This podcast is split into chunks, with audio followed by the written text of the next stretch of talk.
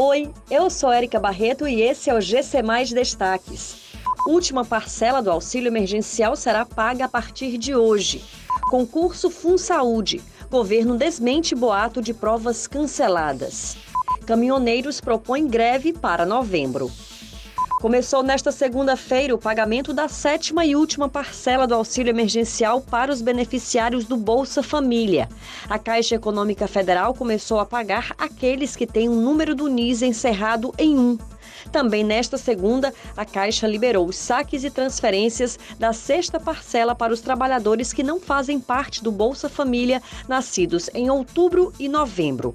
Para os trabalhadores que não fazem parte do Bolsa, a última parcela do auxílio emergencial começará a ser paga em 20 de outubro.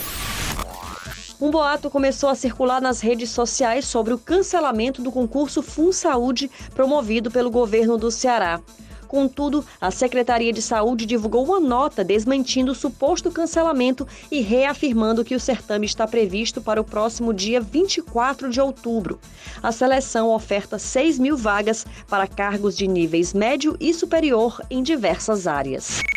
Em encontro nacional ocorrido no último sábado, a Confederação Nacional dos Trabalhadores em Transportes e Logística anunciou que os caminhoneiros vão iniciar estado de greve e que uma paralisação nacional deve ocorrer a partir do dia 1 de novembro, caso o governo federal não atenda às reivindicações da categoria.